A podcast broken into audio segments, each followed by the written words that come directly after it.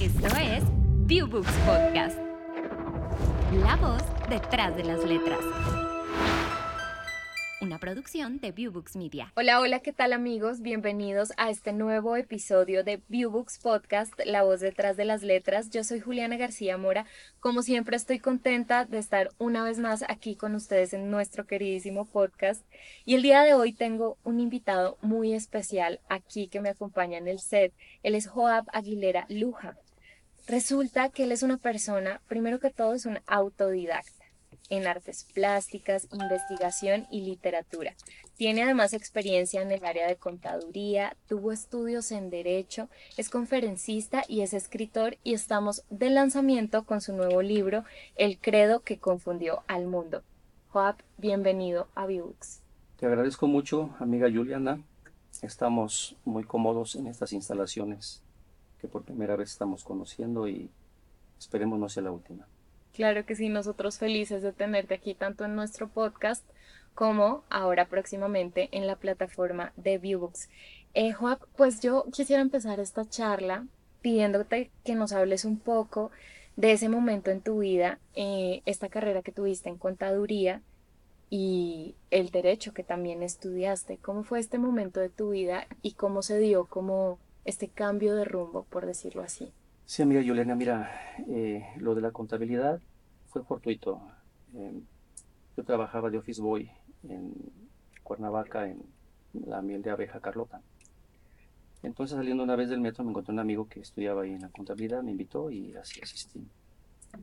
Eh, pero no era, pues, este, mi vocación. Más bien esos momentos fueron de relax juvenil. Eh, en ese tiempo incluso medía lo que es este, el desorden, pues, en el alcohol, en algunas situaciones. Eh, a manera que llegó un momento en que eh, después de una trasnochada me fui a una tienda a comprar algo para que me sintiera un poquito mejor y me encontré una personita más joven que yo, una mujer, una muchacha eh, pues eh, de los que viven en la calle. ¿Cómo me miraría ella? Eh, los conocemos a veces por el nombre de Teporochitos. ¿Cómo me miraría que me dijo, ay manito, estás muy, muy amolado? Ven, te voy a llevar a un mercadito y me regalan. En fin, me, me llevó, me invitó a un caldito. Me conviví con ellos como dos días. Ahí vi la unidad que tienen. A mí me ha gustado eso, me ha llamado la atención eso, el fraternalismo, la unidad, lo justo incluso cuando era más pequeño y jugaba fútbol en la cascarita, en la calle, y veía que el otro equipo iba perdiendo porque era desventajoso, yo les decía, me voy del otro equipo, procurando eh, lo justo, que no fuera tan disparejo. Entonces eso lo he venido analizando y lo traigo ya desde hace tiempo, el, ver o buscar lo que sea pues dentro de lo normal, eh, no, no ventajoso. Ya en, la, en, la, en el derecho, estudié un año. Pero después que empecé a mm, litigar por una firma que nos prestó un lugarcito, eh, se me presentó un caso, un matrimonio en situación humilde, un pagaré, y fui a cobrarlo, era un lugar también humilde. Y los que me dirigían ahí, los abogados me decían, mira, es que tienes que ganarle por los dos lados. Entonces yo me vi ahora sí que entre la espada y la pared porque los dos lados eran humildes. Y me, me, me partió el corazón eso. Eh, y eso hizo que desistiera. Me gustó mucho la teoría, es muy hermosa, pero la praxis, la praxis es otro, es otro ambiente. Desistí. Luego empecé a procurar este, pláticas motivacionales con familias, eh, ya como misionero incluso. Entonces, eh, ya a 25 años en ese ambiente, es como me he sentido a gusto, viendo por el prójimo, tomando en cuenta que todos somos iguales y todo eso. Claro. Y también tuviste un programa de radio. ¿Esto en qué momento fue? Cuando empiezas también a hacer este tipo de pláticas? Sí, sí, eso ya fue en Culiacán, eh, Una luz en tu camino, se llamó. Y eran temas precisamente en ese tenor, de, del humanismo. Tomábamos fechas eh, conmemorativas, eh, matrimonio, de la familia, todo lo que era en pro de la unificación del, del ser humano y de su mejoría su comportamiento. Excelente. Y bueno, luego de esto, como lo mencionaba al inicio, eres autodidacta también en artes plásticas. ¿Cómo incursionaste en este tema de las artes plásticas y qué es lo que te gusta de esta vertiente del arte? Bueno, eh, precisamente cuando ya comencé a pensar en eh, una obra altruista como misionero, eh, vi a unos amigos que pintaban al óleo y pensé, dije, voy a verlos para aprender poquito, por si después mm, lo pudiera ocupar. Y sí, nada más este, estuve viéndolos como medio año. Mira, hay cosas que parecieran eh, irrisorias o absurdas o extremas, pero he venido comprobando que, que cuando uno con fe se encomienda al Creador, Él ayuda en todo, aún en eso que pareciera simple. Porque con medio año que estuve viéndolos, eh, lo que yo trataba de plasmar, hubo quien me, me dijo, oye, este, ¿cuánto tiempo tienes pintando? Y ya le dije medio año, dice, es que yo conozco a los que están aquí que tienen más años y, no, no, tú pintas mejor. Entonces, aún en eso vi. Vi también que funcionó porque ya cuando al año de salir a las misiones, en, en, Oaxaca, una zona cañera, de escasos recursos la gente ahí. Entonces, para trasladarme una ocasión a Guadalajara, eché mano de ese conocimiento. En Tustepec, Oaxaca, me llevé unas pinturas ahí y, y las, las vendí y de ahí salió para lo- los gastos de, traslado y. Genial. ¿Y hay algún lugar o alguna red donde compartas en este momento tu, tu trabajo como artista plástico, como pintor? Mira, ahorita no. Eh, todas las obras que he hecho las he vendido, eh, casi nada más para eh, ayudar económicamente, pero no he tenido tiempo de mm, efectuarlas como para colección o de, alguna manera hasta registrarlas. Eh, tengo una, pero en alguna otra ocasión, ya que la registre, la mostraré, porque después de que la terminé, me quedé admirado, porque salieron muchos rostros y figuras que no pensé en ningún momento en ninguna de ellas. Eso fue lo que me sorprendió, que cuando lo dejé secar en la noche al día siguiente lo vi, lo volteé por un lado por otro y, y empecé a ver muchas figuras de rostros y luego hasta una sincronía. De tal manera que se lo mostré a una persona, a un amigo, y me dice, oye, esto parece un libro, porque quedó plasmada la historia de la humanidad en, sus formas trágicas que ha vivido. Pienso y deduzco que, y lo relaciono con lo que te platicaba hace un momento a ti y a la estimada audiencia, que eso que ya trae uno, eh, los genes, eh, inspiración, don de Dios, lo como se quiera llamar, pues se plasma en un momento dado de tu vida. Y eso me asombró en alguna ocasión que podamos, se los poder mostrar. Claro que sí, estaremos pendientes de ver esta obra también, esta obra plástica.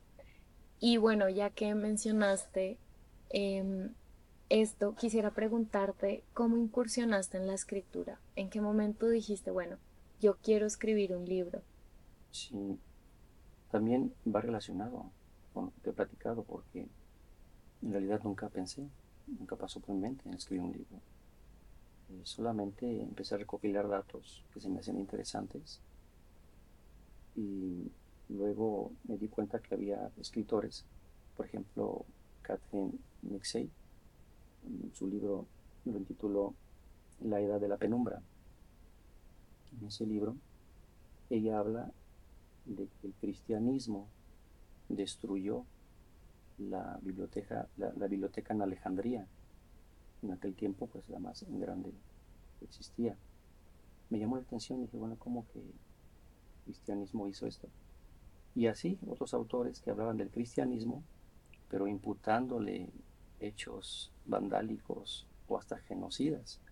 Entonces me puse a investigar cómo estaba eso y descubrí en realidad que está mal aplicado el sustantivo, que existe otro sustantivo más correcto y exacto, en donde sí eh, se puede aplicar con toda precisión para darse cuenta de quién fue el que hizo todo eso.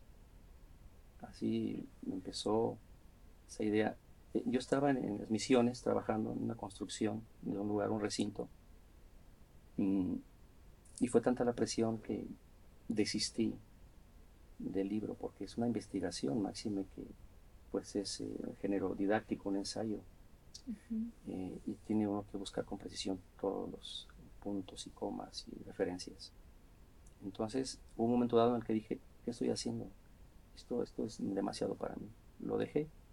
A los tres meses que ya me había relajado un poquito y en ese trabajo de construcción de ese recinto, me dice un compañero, así sin, sin tener por qué platicar del asunto, me dice, porque ahí me dice, eh, oye, tú deberías escribir un libro.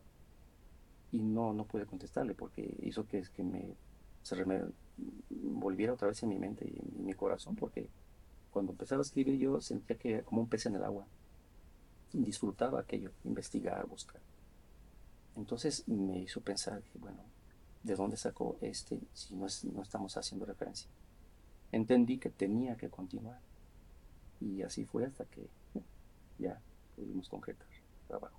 Es decir, más que tú iniciar a investigar y a decir, bueno, voy a escribir inicio a ver esto, las cosas de alguna manera fueron llegando y allí es cuando decides, ok, voy a iniciar con esta obra, voy a escribir este libro. Sí y quisiera que nos contaras un poco más luego de que dices listo y retomas la escritura, cómo continuaste con este proceso de investigación exactamente para quienes nos escuchan que tal vez se preguntan, bueno, ¿cómo es este proceso creativo en la escritura y en este caso en un libro que es más como tú lo mencionas, un ensayo que tiene tantos referentes? ¿Cómo fue ese proceso? ¿Cómo organizaste, digamos, esta parte investigativa y luego cómo fue el paso para empezar a redactar? Sí, es una pregunta muy interesante. Eh, el género didáctico que manejo en el ensayo es de la materia de humanidades. Eh, incluye la historia y la religión. Lo característico de ese tipo de trabajos es que debe de haber agudeza, originalidad y que sea de manera amena. Juliana, sin e, esto que te mencioné ahorita, apenas lo leí la semana pasada. O sea que estas características las tiene el libro y no las busqué porque no las conocía o, no, no, sabía que tenía que contar con ellas. Las personas que ya lo han leído me han hecho saber que, tiene originalidad, que es agudo y que es ameno. Entonces se reunieron las características sin pensar en ellas. Ahora, lo que sí pensé fue en la estructuración dije, bueno, ¿hacia qué punto? Primero debes de, ver, definir el punto hacia dónde quieres dirigir. Y el punto fue precisamente ese, ¿cómo está este error? Pareciera que es un error de sintaxis mencionar cristianismo en lugar de mencionar catolicismo. Pareciera incluso hasta sinónimo. Pero después de hacer la investigación, me di cuenta pues que y comparando el cristianismo auténtico, original, genuino, que está plasmado en la Biblia. Ahí redacta cómo vivieron, qué hicieron, qué creyeron. Y luego analizando en dónde quedó ese asunto de esas gentes, empecé a darme cuenta que fue un levantamiento que hizo Cristo de aquel pueblo, de aquella iglesia, que incluso hasta estaba profetizado antes de Cristo. Mencionan los profetas que iba a haber una lluvia temprana y una lluvia tardía. Ahí fui entonces viendo que esa lluvia temprana, el día es Cristo, la luz. Entonces, a una hora primaria iba a caer, a descender esa lluvia y después a otro, otro tiempo tardío iba a caer la misma. Entonces ahí eh, veo que hay un periodo del último que persiguieron y mataron en el Coliseo Romano, a los cristianos antiguos, y se da un periodo de más o menos 200, 300 años hasta Constantino. Durante ese lapso eh, se fue distorsionando lo que había quedado, eh, lo que habían oído, lo tergiversaron. Y luego Constantino lo que hace es fundir el paganismo, eh, hacer uno solo, una sola fe, un solo credo, y ahí es donde nace el catolicismo romano. Entonces, si aplicamos el, el término, el sustantivo, en el caso de, de Catherine Nixon, que te mencioné la escritora, la escritora, que dice, el cristianismo destruyó la biblioteca de Alejandría. Pero si lo cambiamos y decimos, el catolicismo romano destruyó la biblioteca de Alejandría, coincide porque el cristianismo antiguo ya no estaba en aquellas gentes. Los que estaban eran otras gentes con otros reglamentos, otros estatutos y otra forma de practicar las cosas religiosas. Entonces todo esto es lo que amalgamo y, retomo eh, pues escritores. Eh, por ejemplo, eh, me di cuenta también lo que dijo Friedrich Nietzsche, Friedrich Nietzsche. Dice, lo que distingue las mentes verdaderamente originales no es que son las primeras en ver algo nuevo, sino que son capaces de ver como nuevo lo que es viejo, conocido, visto y menospreciado por todos. Eh, esto lo menciono porque alguien pudiera decir, bueno, ese tema es muy trillado, es muy viejo, eh, hablar de esas cosas ya pasaron. Pero aquí este filósofo está diciendo que algo que distingue a las mentes es que pueden ver aquello que pasó como nuevo. Y ese es el enfoque que le doy, algo nuevo. Es inédito lo que plasmo ahí, porque no he visto otros libros que hablen de lo que estoy plasmando. ¿Cómo fue antiguamente el cristianismo auténtico? ¿Cómo desapareció de la tierra? ¿Y qué vino en su lugar? Es ahí donde se da la era oscurantista, el medievo, las inquisiciones. Es, eh, absurdo.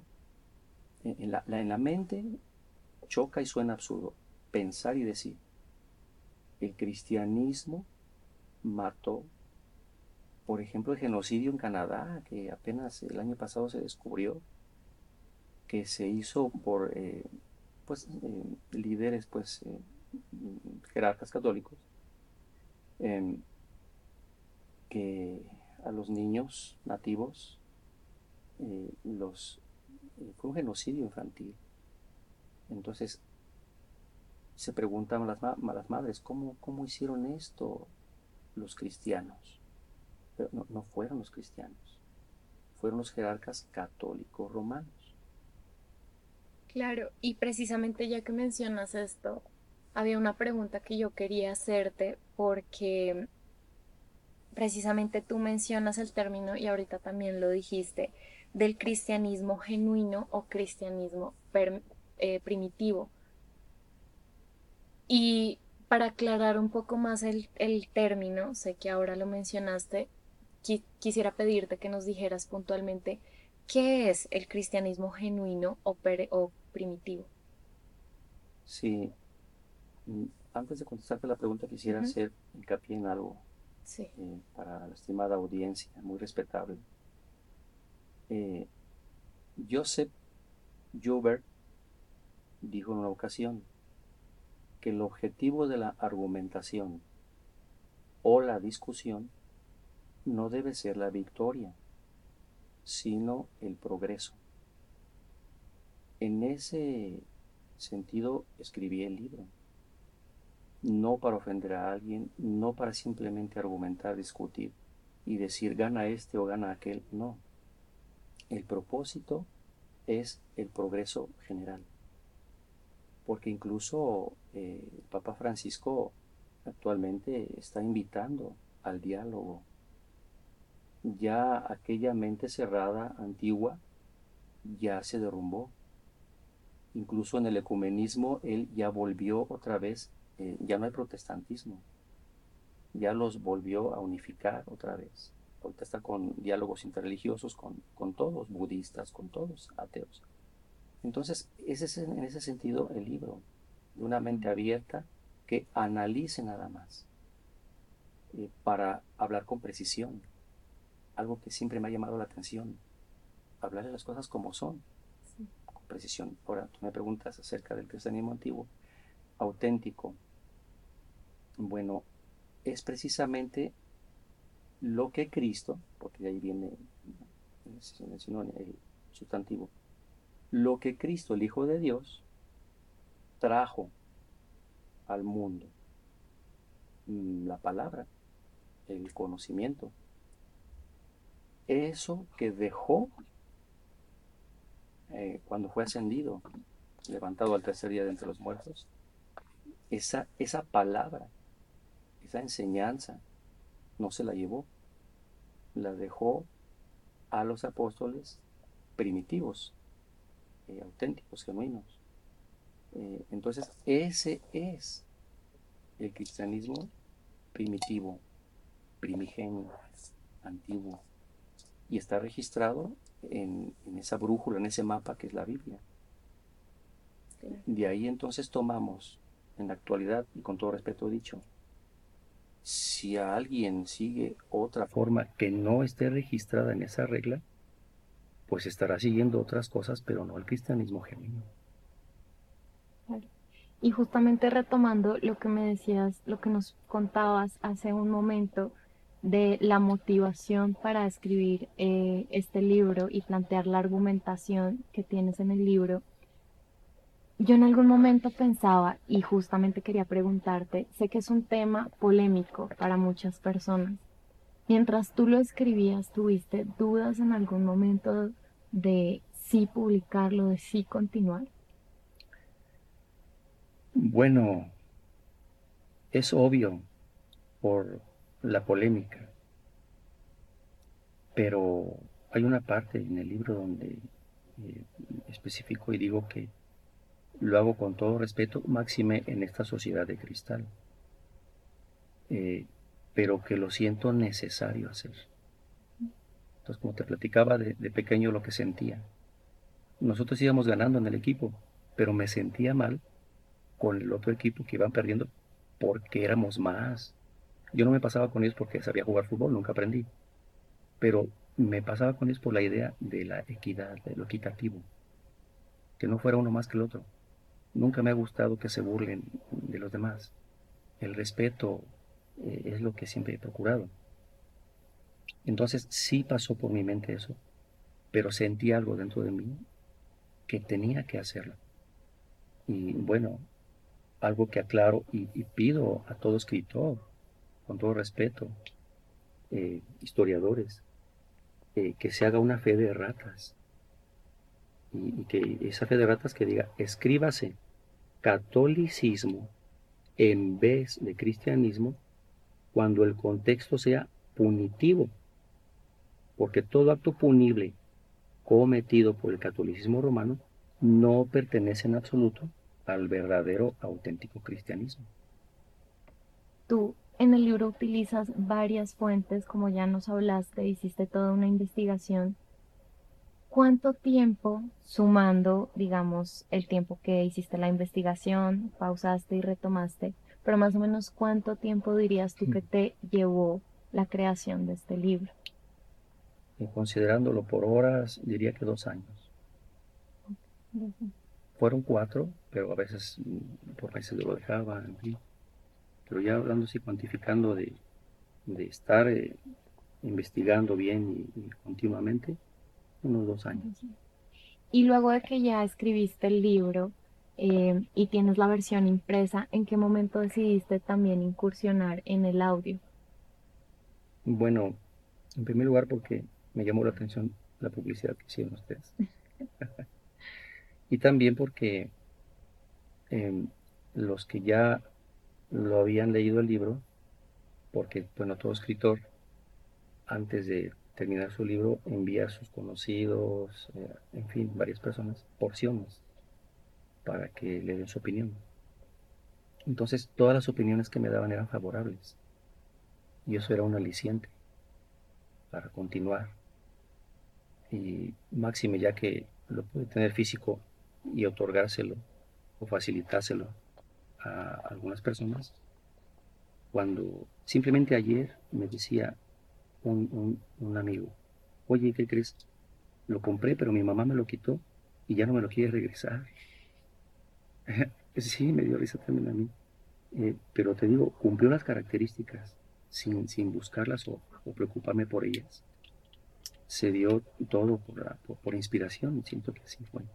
Claro, pues ya saben a la audiencia que nos escucha y que nos ve en este momento en Viewbooks Podcast, ingresen a www.viewbooks.com y allí busquen el credo que confundió al mundo para que adquieran el audiolibro de Joab Aguilera. Joab, quisiera preguntarte de todo este proceso del que nos has hablado, tanto en la escritura, en la investigación y al momento de la decisión de publicarlo físico, de hacer el audiolibro, ¿qué momento dirías el que personalmente como autor fue el que más disfrutaste de todo este proceso? Bueno, el que más disfruté, te podría decir el que menos disfruté. También es válido. el que menos disfruté fue ver a mi, a mi amada esposa. Mm, porque escribir un libro de ese tipo es descuidar a la familia, a uno mismo. A veces me descuidaba en mi alimentación. Porque te decía hace rato, sentía como un pez en el agua y, me olvidaba de todo. Eh, y creo que eso es lo que más disfruté. El ir comprobando que todo lo que encontraba era fidedigno. Tenía base histórica, filosófica, bíblica, eh, psicológica. Eh, eso es lo que más disfruté. Que decía, este ciertamente es un tema muy polémico. Pero lo que estoy haciendo lo estoy calzando porque lo investigaba dos, tres veces, no nada más a la primera. Entonces, todos los datos que aporto están más de dos, tres veces investigados en su autenticidad, en su veracidad. Eso es lo que más disfruté y sigo disfrutando en los comentarios de los que así pueden ya leerlo. Y máxime confío en que con el profesionalismo de ustedes, porque en el capítulo que me enviaron me gustó demasiado si se oye bien, se entiende bien y confiemos en que a más de alguien le va a ser de utilidad, que ese fue el propósito principal, que llegara en manos de alguien que le pudiera ser de utilidad.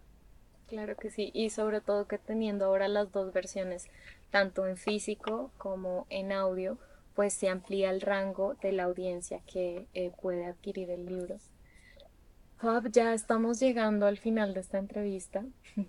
Pero antes quisiera pedirte que le compartas a la audiencia de pronto tus redes sociales, algún lugar donde ellos puedan estar pendientes y seguir eh, tanto el camino de este libro como a lo mejor futuros proyectos que vengan y todo lo que tiene que ver con las cosas que tú realizas. Bueno, mira, eh, la verdad es de que mm, no me he dado a la tarea de, de ese punto porque en un principio mi única idea o deseo era escribir. Nunca pensé en lo que vendría después, como eh, una entrevista, el audiolibro, todo lo que viene después no lo pensé. De hecho, fui un poco introvertido de niño. Eh, por ciertas situaciones me daba temor dirigirme a la gente adulta.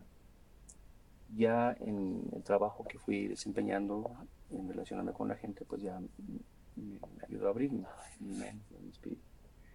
Pero ahorita que haces esta pregunta, es a lo que me tengo que abocar.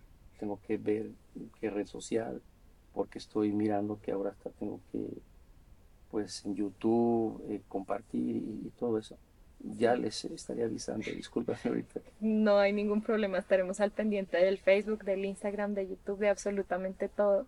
Entonces ya saben, por ahora en viewbooks.com encuentran el audiolibro del credo que confundió al mundo. Joab, muchísimas gracias de verdad por haber compartido este tiempo con nosotros en Vivux Podcast y por haber compartido tu libro y tu audiolibro.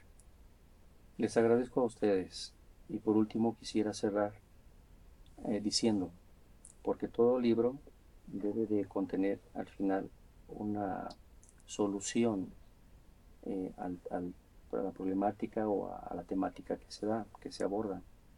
Bueno, así como inicio explicando cómo fue el cristianismo antiguo, cómo desapareció, qué vino en su lugar después para confundir al mundo, también termino hablando de cómo resurge ese cristianismo genuino.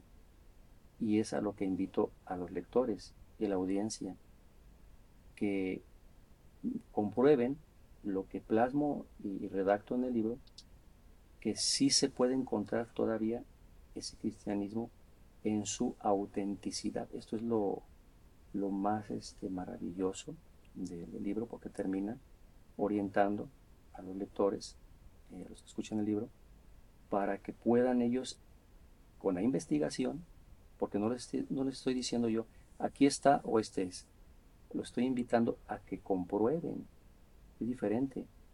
Lo único que hago es proveerles de toda la información. Luego les invito, tomen esta información, vayan y comprueben de esta manera. Y lo maravilloso es de que el que lo hace, pues descubre algo muy hermoso.